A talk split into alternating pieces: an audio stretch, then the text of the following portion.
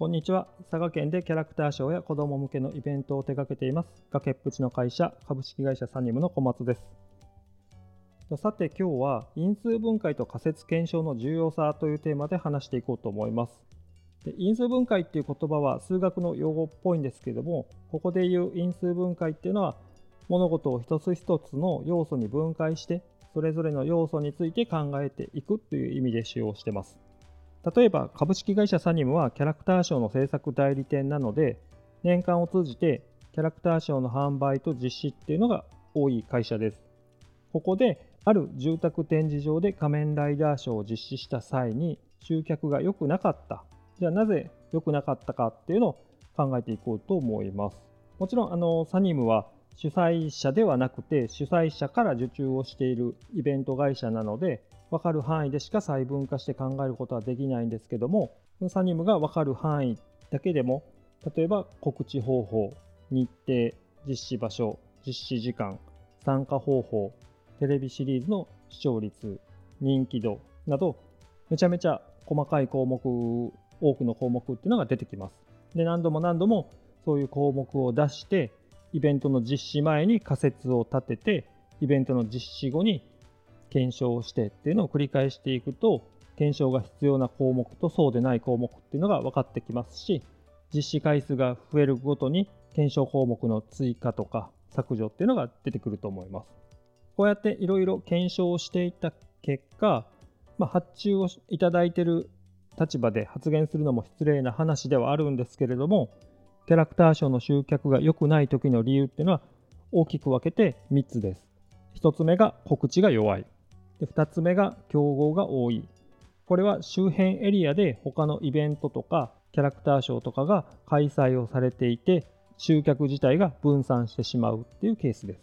で3つ目がテレビ番組の視聴率、人気度が悪い。要はキャラクターショーに登場するキャラクターが人気がないっていうことです。これに関して皆さんが驚かれる話が2つあります。裏話的な話ではあるんですけども、1つ目が告知が弱いということが分かった場合、この場合でもイベントの主催者の多くが次回以降告知を強化するっていうことはほとんどないです。2つ目が競合が多い。つまりあの周辺エリアで他のイベントが多く開催をされるという情報を事前に取得して日程をずらすとか時間を変えるっていう努力をされるケースっていうのは稀です。経験上ほとんどないです。つまりキャラクターショーの集客について考えるとコントロールができない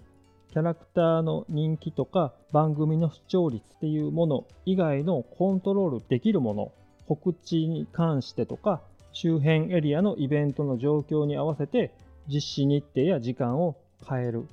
このコントロールできるところもコントロールをしないので、キャラクターショーのイベント自体の集客に関してはギャンブルと同じで、ある時は集客をするし、ある時は集客をしない。こういう状態でイベントを実施しているケースがほとんどになります。もちろんこれは諸先輩方が検証した結果でそうなっている可能性もありますし、もうこれしかできないっていうことを主催の中で決めていて、その通りにやっているのかもしれないですけども、多くの場合がギャンブルと同じ状況でイベントを実施されています。別の見方をすると、皆さんも考えるとわかるかもしれないんですけど、クリスマス、お正月、バレンタインデー、あとゴールデンウィーク、シルバーウィークなどの連休にイベントを実施されるケースがほとんどで、前半のクリスマス、お正月、バレンタインデーというのは、季節柄もうその他の日程でイベントを実施することができない、そういう内容のイベントなので、競合が多いという状況の中で、イベントを実施するっていうことは仕方ないことになると思います。でも、ゴールデンウィーク、シルバーウィークなどの連休に関して考えたときに、本当にそこで実施しなければならないのかとか、実施することが効果があるのかっていうのは、まあ、わからないっていうのが本当のところだと思います。まあ、なんでそんな言い方をするかっていうと、ゴールデンウィーク、シルバーウィークとかの連休っていうのは必ずどこのショッピングセンターや住宅展示場でもイベントを仕掛けていて、いろんなイベントで集客を図っています。でも必ずしもそのタイミングでイベントを実施しなければ近所のショッピングセンターや住宅展示場に人が行かないのだろうかとかもし人が出かけていった先その連休のタイミングで出かけていった先のショッピングセンターや住宅展示場でイベントをしていなかった時がっかりしてもうそこに行くことがなくなるのかっていうような仮説を立てて検証をするというケースはおそらくないと思います。要するに常に因数分解と仮説検証が大事っていうのはみんな分かっていることでイベント業界も全員分かっていると思うんですけども今のイベント業界っていうのは行政よりも前例主義でこれまでそうだから周りがそうだからっていうのでイベントの実施日時と実施内容を決めてるケースが多いということです。なんだか話がずれていったんですけれども特にあの株式会社サニームのようなキャラクターショーとか子ども向けのイベントを手掛けている会社とかそこをメインのターゲットに見据えてイベントを仕掛けている主催者にとって今後そのターゲット層っていうのが減少していくことはもう間違いない話なので今のうちからいろんな要素を因数分解して仮説検証を実施し続けていかなければいざそのターゲット層が少なくなって自利品になった時に生き残っていけないんじゃないかっていう話です。また別の例だと今株式会社サニムでは SNS とか社員全員で収録しているポッドキャストの配信などいろいろな新しいことを挑戦しているんですけれども結果フォロワーも伸びずページビューとかいいねももらえず伸び悩んでいるっていう状況にありますもちろん僕自身のブログとかポッドキャストも同じ状況になってます次回の会議のタイミングで話そうと思ってるんですけども理由は簡単で大きく3つです1つ目が発信量が圧倒的に少ない2つ目が情報のクオリティが低い。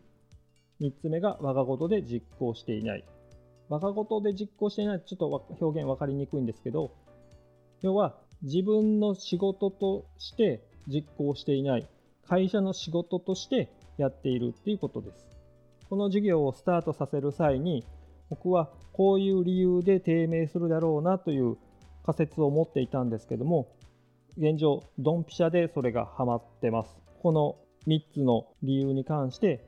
今後こういう対策をとってこうしていけばこうなるだろうなという予想もある程度立ってます。ただ、ただそれをみんなで考えてみんなで実践してやっていかないと意味がないというか長続きする事業にならないと思っているので次回の会議でみんなで考えようと思ってます。僕がこの事業を始めるにあたってこうなるだろうなと思っていたこの仮説なんですけれどもこれも僕の中から出てきたものではなくてこれまでいろんな先人の人たちがこういうことを始めて同じようにつまずいて同じように壁に当たってっていうことをいろんなところで発信をしてくれているのでその情報さえ先につかむことができていたらこの状況にはならなかったんですね。要はこの仮説検証と因数分解をするにあたってインプットされている情報っていうのがどれぐらいの量あるのかそれはどれぐらい質のいいものなのかっていうことでできることと分かることっていうのがどんどん増えていきます。量と質が増えていけばいくほどどんどんいい方向に進むんですけどもそれをいろんな情報を得てからいろんな考え方ができるようになってからその後に実行するっていうそういうものではなくてやりながらどんどん高レベルになっていくっていうのが因数分解と仮説検証を行う意味で大事なところになるのでまずは実践っていうところが僕は大事だと思ってます。2020年残すところ1ヶ月とちょっとになりましたけども年内でできることっていうのは確かに少ないんですけどもその間にできることはどんどんやっていこうと思ってます。最後までお聴きいただきありがとうございました。もし興味があれば株式会社サニムの Facebook、Instagram、Twitter などの各種 SNS や社員全員で話しているポッドキャストもありますので検索してみてください。今後ともよろしくお願いします。